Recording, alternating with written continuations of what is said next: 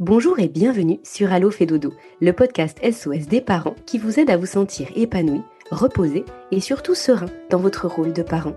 Du sommeil des tout petits au sommeil des parents, en passant par le portage, l'allaitement, la motricité, l'alimentation de nos enfants et ses troubles parfois, le chemin des parents est loin d'être un long fleuve tranquille.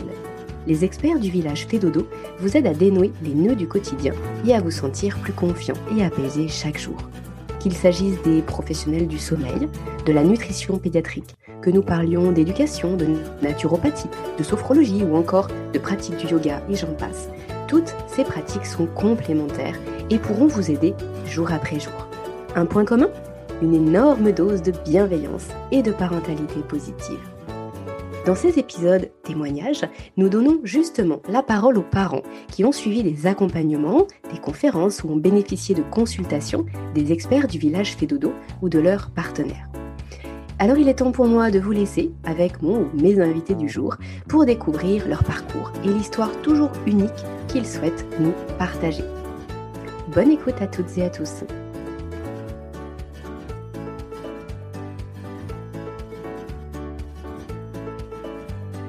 Bonjour Emeline. Bonjour Aurélie. Bienvenue, bienvenue sur, euh, sur le podcast sur Allo fait dodo. Euh, je suis ravie de vous recevoir. Vous avez, Emeline, eu envie de témoigner par rapport à l'accompagnement que vous avez eu pour votre fille, euh, Romane, qui avait à l'époque 5 mois et demi. Lorsque, lorsque vous vous êtes dit stop, là c'est bon, j'en peux plus. Pour le sommeil, c'est trop difficile. Il faudrait qu'on se fasse accompagner, qu'on se fasse aider pour son sommeil. Et vous avez envie de nous raconter ce qui s'est passé pour vous à ce moment-là, et puis euh, bah, peut-être aussi de nous dire ce qui se passe pour vous maintenant. Mais avant tout ça, je vous propose de, démarrer en nous disant ce qui se passait exactement pour Romane. Euh, comment ça s'était passé bah, depuis qu'elle était toute petite? Est-ce que les troubles du sommeil que vous avez rencontrés, ils ont toujours été là? Est-ce que c'était plutôt la nuit, plutôt la sieste? Faites-nous peut-être un petit topo de ce que vous viviez et de pourquoi vous avez fait appel à Fédodo à ce moment-là. D'accord. Euh, donc du coup, notre fille, est arrivée le 15 mars 2020, donc juste, euh, juste avant euh, le confinement, donc en contexte total de confinement. Donc d'un côté, à la maternité, ça a été très calme pour nous parce que pas de visite, voilà, une organisation, on était vraiment au calme, mais avec une partie d'anxiété par rapport à toute cette période de confinement dont on ne savait pas grand-chose. Et donc, on s'est retrouvé à rentrer chez nous euh, vraiment seul, euh, avec peu de visites de la sage-femme parce qu'elle avait beaucoup de sorties anticipées. Il y avait beaucoup de sorties anticipées de, la maternité. donc, elle avait beaucoup de personnes avec des enfants à voir aussi. Donc, euh, on s'est retrouvé au calme, mais du coup, un petit peu, enfin, seul, à trois. donc, mon mari, moi et ma, et ma fille. donc, on avait un petit bébé qui allait très bien un accouchement qui s'était très bien passé, un début d'allaitement pareil qui était bien, qui s'était bien enclenché. Et du coup, euh, pas vraiment euh, à ce moment-là de questions particulières. Euh, pendant ma grossesse, moi, je m'étais pas mal informée du coup sur l'allaitement, le portage, tout le matériel en rapport avec l'enfant, l'éveil du bébé. même j'avais été jusqu'à regarder les couches lavables. Mais par contre, tout ce qui était sommeil, enfin vraiment, on a occulté ça. On n'en a pas du tout, du tout entendu parler. On en a, on s'est pas du tout informé dessus. Donc, ça n'a pas été évoqué, c'est pas une partie qui a été évoquée pendant la préparation. Et donc, on nous a beaucoup parlé du moment de l'accouchement. Euh, nous, on a fait de l'autonomie, donc beaucoup euh, du contact du bébé intra-utérin et l'arrivée du bébé avec le pot à pot, euh, tout ce qui se passe à la maternité. Et voilà. Et donc, ça s'était arrêté là. Et du coup, la seule chose qu'on a eue sur l'information sur le sommeil, c'était la nuit de Java qui a lieu, on a bien eu à la maternité, la nuit où le bébé se met à crier pendant une longue période. Mais c'est la seule chose, effectivement, dont on nous avait parlé par rapport au sommeil. Et donc, dans un premier temps, euh, avec l'allaitement, j'avais conscience que l'enfant avait besoin de téter régulièrement et donc que les nuits seraient, courtes et entrecoupées de, moments de, de, téter. Mais du coup, on ne s'était pas euh, vraiment posé la question de savoir quand, entre guillemets, bah, commencent les vraies nuits, en fait. Comment, euh, à quel moment l'enfant est censé faire ses nuits et qu'est-ce que ça veut dire faire ses nuits, en fait. Et donc, euh, et ni savoir quand nous, on aurait nos limites euh, vraiment par rapport au manque de sommeil, parce qu'on n'avait jamais testé le manque de sommeil sur le long terme. Ça pouvait arriver qu'il y ait des périodes où on ait moins de sommeil, mais là, enfin, la dette de sommeil, elle était euh, devenue à un moment donné assez importante. Et, puis, comme vous le disiez, vous disiez, Emeline, que du coup, c'était votre premier enfant aussi. Du coup, c'est votre première fille, donc effectivement, on n'a pas forcément beaucoup de repères. Non, c'est ça. On ne sait pas exactement où sont nos limites, effectivement. Donc, on a testé un peu tout ça. et donc, Romane a commencé à faire des nuits vers trois mois. elle dormait 6 à 7 heures par nuit.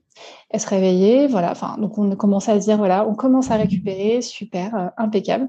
Et puis ça arrivait euh, pendant, euh, on est parti quelques jours en vacances et elle a commencé à re, réavoir des nuits euh, entrecoupées. D'un coup, en fait, donc on s'est dit mince, c'est la chaleur, qu'est-ce qui se passe, est-ce qu'elle a, a faim, enfin, donc on s'est posé quelques questions. Je pense qu'à l'époque, on a du coup consulté notre médecin traitant, on avait essayé de recontacter la sage-femme, mais il y avait encore des difficultés pour avoir des rendez-vous, tout ça. Donc on s'est dit voilà, on va voir le médecin, notre médecin traitant, il était très bien. Et donc, on a incorporé un peu des biberons parce qu'on s'est dit, voilà, elle a peut-être faim, mais ça, pas, voilà, ça lui a créé des problèmes digestifs. Il y avait peut-être un problème d'intolérance. Donc, on a arrêté tout de suite.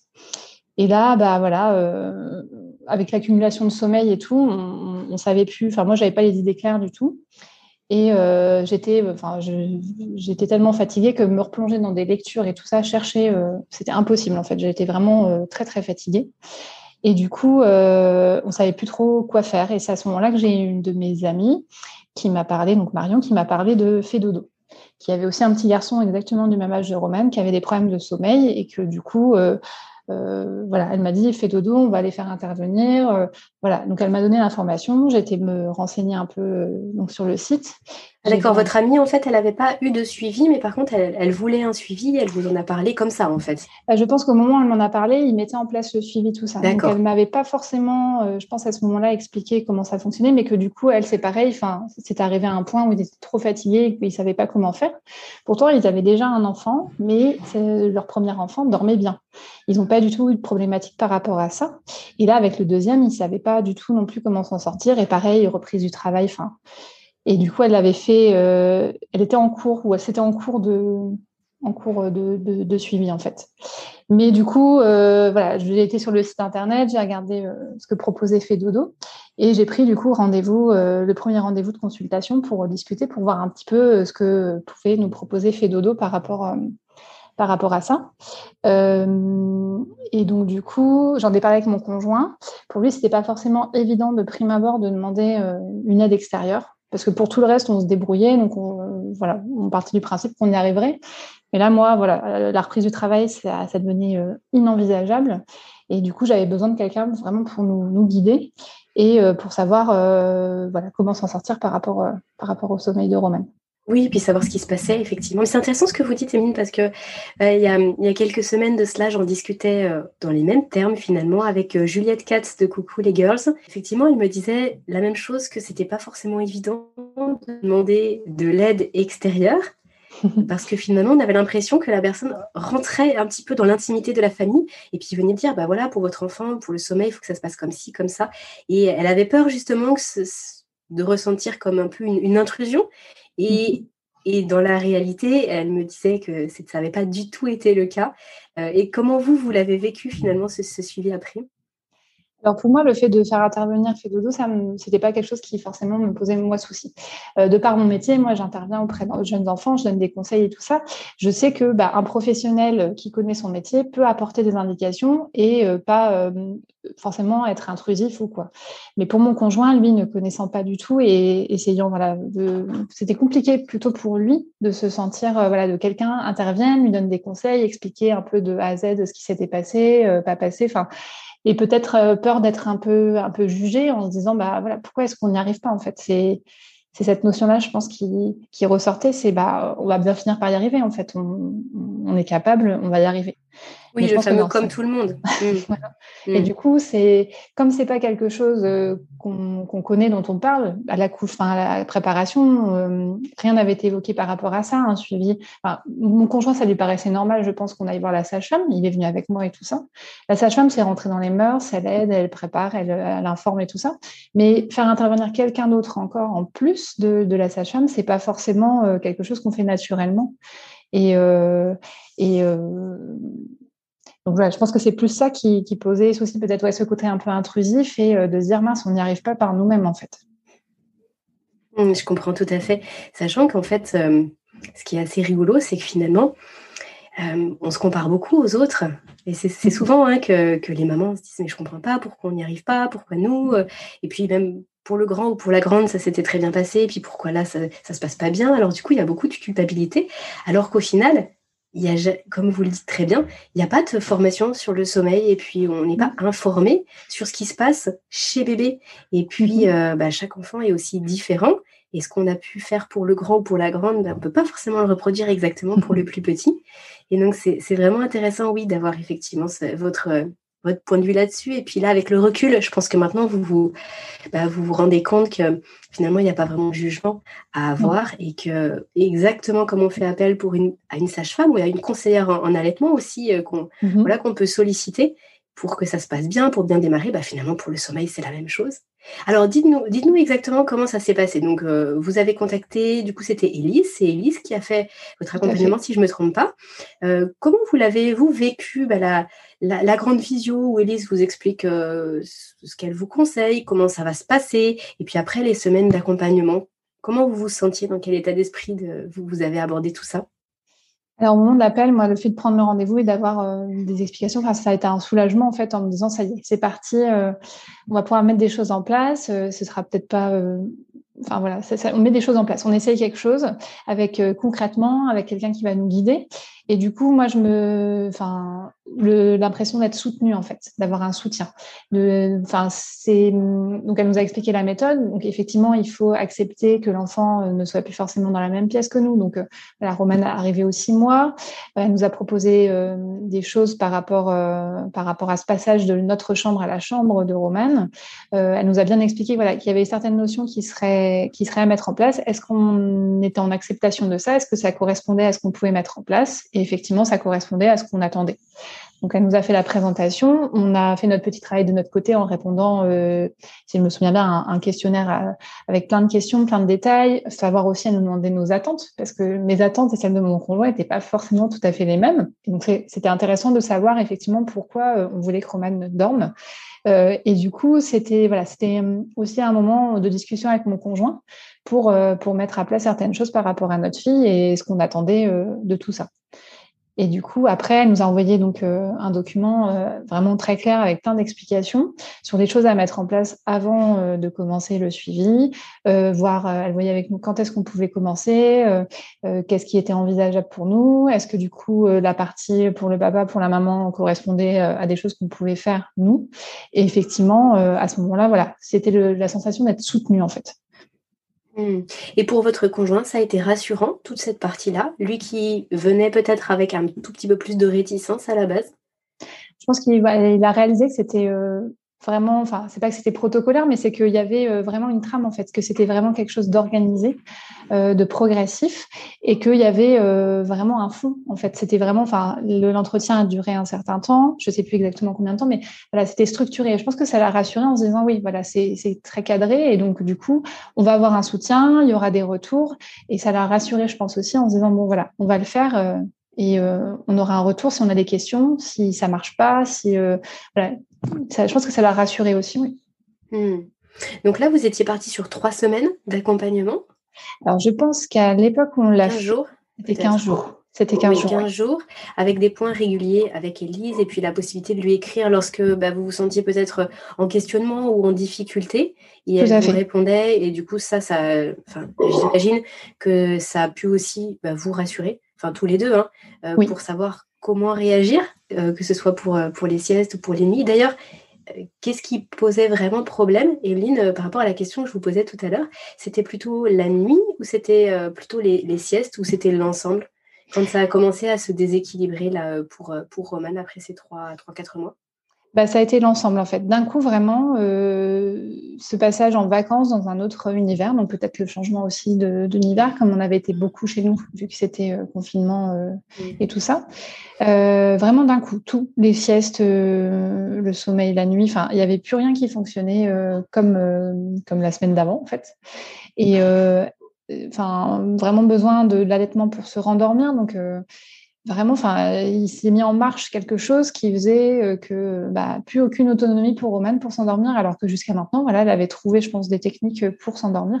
je parle de ça maintenant parce qu'avec le recul, tout ce qu'on a fait avec Elise, je sais qu'effectivement, l'enfant doit trouver ses propres euh, techniques pour s'endormir. Donc, j'imagine qu'à trois mois, elle a trouvé quelque chose qui lui permettait de s'endormir, et que là, tout d'un coup, il y a trop de changements peut-être avec ses vacances, et que et que pendant c'était son lit, on a pris euh, les draps, on a pris des draps qu'elle avait déjà, donc avec son odeur et tout ça, mais peut-être le changement d'ambiance, euh, ça, ne lui a pas réussi. et alors du coup, qu'est-ce qui se passe pour vous pendant ces 15 jours? Qu'est-ce qui se passe pour vous? Qu'est-ce qui se passe pour Romane Et au bout de combien de temps euh, vous commencez à souffler? Du coup, bah, ça a été une façon aussi de permettre à son papa de, prendre sa place de papa. Parce qu'avec l'allaitement, c'est vrai que du coup, Roman était beaucoup dans mes bras, beaucoup avec moi. J'ai essayé de tirer un peu mon lait pour qu'il puisse donner des biberons, mais du coup, ça a permis à son papa, je pense, de prendre une position par rapport à ça. Il avait vraiment son, rôle à tenir dans cette, dans cette phase. Moi, ça m'a permis de lâcher un peu prise aussi, d'avoir des moments, voilà, des moments où j'étais pas euh, avec tout le temps avec mon bébé en fait. Parce que c'est vrai que cette période-là, euh, l'enfant est très dépendant de, de, sa maman ou de, son, enfin de, de, l'adulte. Et du coup, c'était un moment où je laissais un petit peu la main à, son père. Donc pour moi, ça a été un moment de souffler. Je pouvais me reposer pendant un petit moment euh, quand il s'en occupait pour tout ça. Donc du coup, donc les, ce qui est revenu en premier, c'est vraiment les nuits. Donc euh, les, premiers soirs, ça, a été euh, des pleurs, une gestion particulière. Euh, bah, pour nous, ça a été un peu, un peu éprouvant parce qu'elle elle pleurait on, l'a rassurée avec nos mots, mais que du coup, c'est pas une petite fille qui pleurait forcément énormément. Elle avait des moments de décharge en fin de journée, mais c'est pas une petite fille qui pleurait, enfin un petit bébé qui pleurait beaucoup. Et donc, on, on, savait que comment gérer ses larmes en fait. On savait pourquoi on gérait ses larmes et le but, voilà, le but où est-ce qu'on allait. Donc du coup, moi, je l'ai pris plutôt sereinement parce que je me suis dit voilà, je sais que c'est pour lui rendre service, c'est pour qu'elle soit autonome dans son sommeil et que du coup, ça va avoir un impact, bah, surtout en fait sur sur ses capacités aussi en, dehors du sommeil. Donc, si elle dort bien, elle va être bien, elle va jouer, elle va s'éveiller et du coup, ça va avoir un effet boule de neige. Donc, pour moi, je savais dans ma tête que, voilà, pourquoi est-ce qu'on fait ça? Pourquoi on doit la laisser un peu pleurer? Parce que c'est pour son bien, en fait. Donc, le fait d'avoir, euh, d'être droite dans mes baskets et d'être certaine de ça, bah, c'était rassurant pour moi. Voilà ça m'a permis de, la laisser pleurer euh, et de, mettre en place tout ça. Mon conjoint, lui, donc il a trouvé sa place euh, de papa un peu plus, je pense, à ce moment-là, parce qu'il avait voilà, un impact important. C'était lui qui devait prendre le relais parce qu'avec l'allaitement, euh, bah, c'était pas possible que moi je me, charge de ça. Parce que du coup, il y avait l'odeur du lait. Donc, il a pris une place aussi importante par rapport à ça et euh, il s'y est tenu, il a suivi le protocole, il a beaucoup plus parlé euh, peut-être aussi avec sa fille parce qu'il faut exprimer beaucoup de choses, ses émotions, euh, son ressenti, lui expliquer pourquoi on fait ça, que c'est bien pour elle. Et du coup, il lui, enfin, un échange aussi, un lien particulier se, se crée aussi, je pense, peut-être pour son père à ce moment-là. Oui, parce que c'est vrai que souvent, derrière le terme, c'est bien que vous précisiez ça, je veux dire, Emeline, je trouve c'est important, parce que souvent, derrière le terme laisser pleurer, on a l'impression qu'en gros, on ferme toutes les portes de la maison, le bébé au bout du couloir, et puis on, attend l'heure que ça passe. Sauf que euh, si je ne me trompe pas, du coup, on est vraiment dans euh, bébé pleure parce que du coup, il a besoin de pleurer, d'exprimer quelque chose. On vient accueillir ses émotions, mais pas couper ses émotions. Et du coup, j'ai l'impression que là, c'était vraiment le rôle de votre conjoint d'être là dans, l'accueil et dans le fait de rassurer votre fille, comme quoi tout allait bien, et qu'elle elle était tout à fait capable, en fait, de plein de choses, et qu'elle, elle a, elle a entendu, elle a compris ça. C'est vrai que bah, Élise nous a beaucoup parlé de ça, déjà d'exprimer. Donc, le contexte de sa naissance a été euh, particulier avec le confinement. Donc, on a forcément eu de l'anxiété. On n'avait pas forcément pensé que ça puisse avoir un impact sur elle. Comme c'est un petit bébé, euh, on se dit les petits bébés, ils comprennent pas forcément. Moi, de par mon, travail, je sais que voilà, les enfants, même en bas âge, euh, comprennent tout. Donc, j'avais tendance à lui parler, même quand elle était pendant ma grossesse. Mais pour mon conjoint, ça a été bien pour lui de l'entendre et de dire voilà, faut oraliser les choses, dire les choses pour que rien que le ton de la voix aura un impact sur, euh, sur l'enfant. Et donc, pour faire descendre le stress, même s'il comprend pas le mot qu'on utilise, il sent que voilà, on est, on est un peu stressé, tu le sens, mais ça va aller. Et là, le fait de, de que son père lui dise euh, de, la rassure, en fait, en lui disant tu es capable euh, de, de t'endormir, tu vas réussir, ça prend un petit peu de temps. Voilà, des mots comme ça, bah, du coup, ça a eu un impact énorme sur Roman. Alors, le protocole, effectivement, les premières nuits sont plus compliquées à mettre en place. voilà, c'est des moments où vraiment euh, charnière, on redescend, on se dit mais qu'est-ce qu'on fait? C'est dur, c'est dur. c'est vraiment, ça peut être compliqué. Mais euh, voilà, vraiment, on a vu des résultats, mais au bout de, quelques jours, quoi. Et euh, donc, euh, même l'endormissement donc, pouvait être long. Par contre, les premiers soirs, ça pouvait être long, mais elle dormait plusieurs heures et voire, voire quasiment des nuits complètes rapidement, en fait. Et le fait d'avoir expliqué, de lui avoir dit notre ressenti, d'avoir mis des mots, bah, je pense que ça, a fait descendre la pression pour tout le monde aussi. Donc, nous, on était plus sereins. Le fait, moi, ça m'a remis droit dans mes bottes en me disant, je sais ce que je fais, c'est pour son bien, je sais où je vais. Bah, voilà, je pense que j'étais plus cadrante là, j'étais arrivée à un point de fatigue où euh, je savais plus quoi faire, donc je, je laissais en fait. ah, tu veux, tu veux pas dormir, viens, je vais, on va faire de l'allaitement. Donc je laissais un peu courir parce que c'était la seule façon pour moi de, de garder aussi euh, bah, des moments de sommeil en fait. Mmh, bien sûr. Donc là, au bout de quelques jours, vous commencez à voir qu'il se passe quelque chose.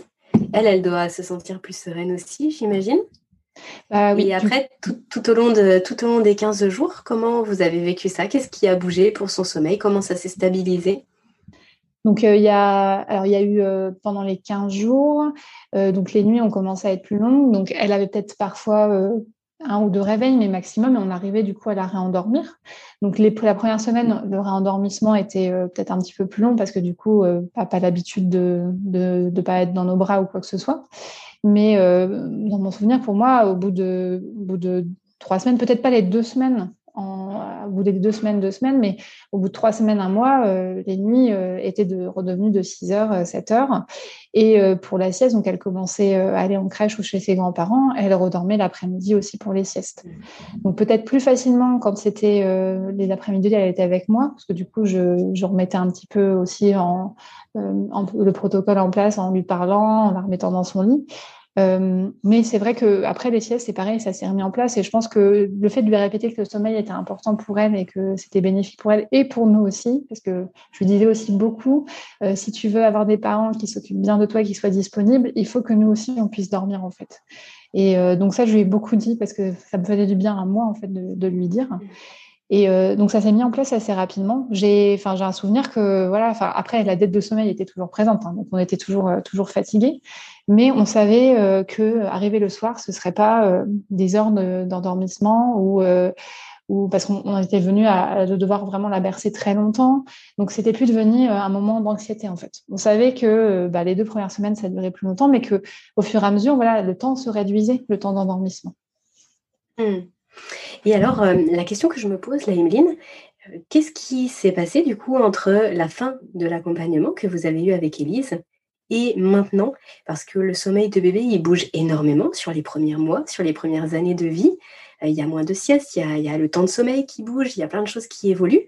Est-ce que suite à l'accompagnement, vous vous sentiez euh, bien, vous vous sentiez avoir les ressources pour justement faire face à tout ça, à tous ces changements, pour accompagner votre fille correctement? Et puis, bah, qu'est-ce qu'il en est aujourd'hui? Comment, comment elle dort, votre petite Romane?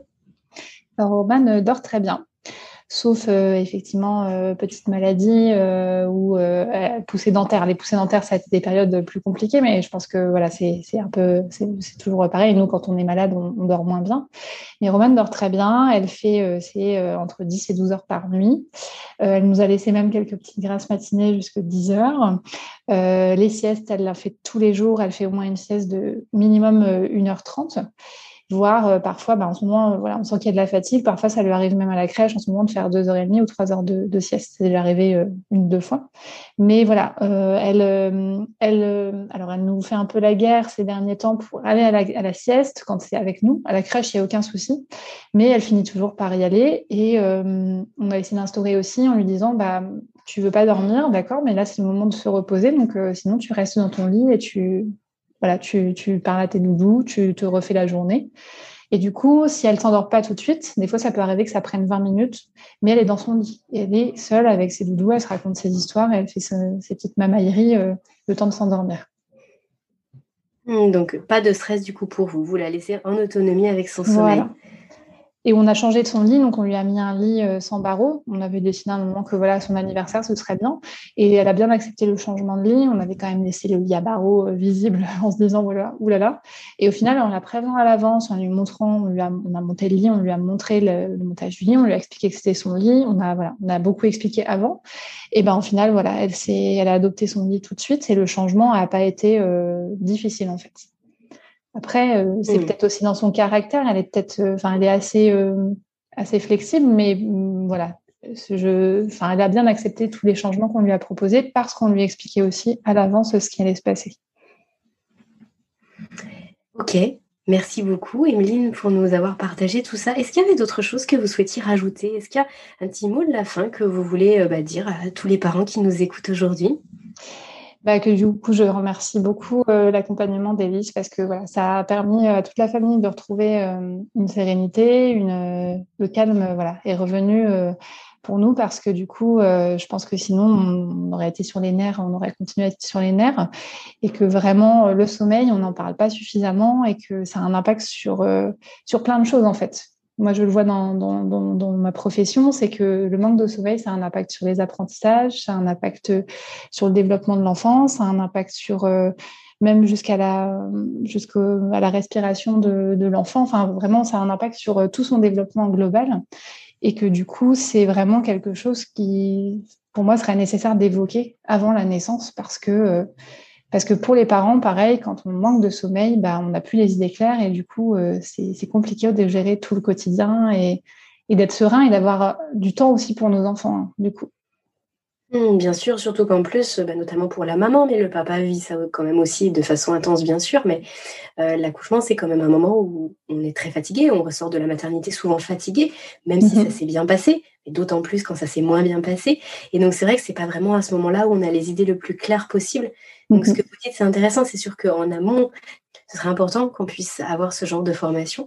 Et c'est d'ailleurs en ce sens hein, que, Caroline et les consultantes euh, font aussi des, ateliers pour les jeunes parents ou pour les futurs parents, ce qui n'était peut-être pas forcément le cas euh, euh, à l'époque lorsque vous, vous avez sollicité Élise. Je crois que c'est arrivé peut-être dans les mois qui, qui, mhm. suivaient, ça a été mis en place après chez Fedodo. Et c'est toujours le cas maintenant.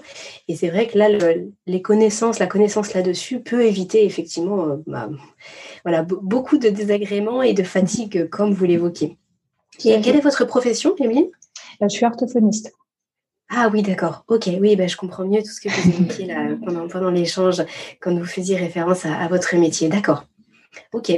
Mhm. Parce eh qu'on parle beaucoup d'alimentation. L'alimentation, elle est, enfin voilà, mhm. c'est vital. Euh, euh, et du coup, c'est vrai que le sommeil, au final, c'est vital aussi. C'est très important euh, de bien dormir en fait pour avoir un bon développement du métabolisme, pour bien grandir et pour bien se développer. Mmh, tout à fait, vous avez tout à fait raison, c'est vrai. Eh ben, on, va, terminer sur ces belles paroles. Merci pour le temps que vous nous avez accordé sur le podcast, Emeline. Merci pour votre témoignage. Et puis, bah, je vous souhaite une bonne continuation avec, euh, avec votre petite puce et, votre conjoint. Merci. bonne journée. Au revoir, Emeline. Au revoir.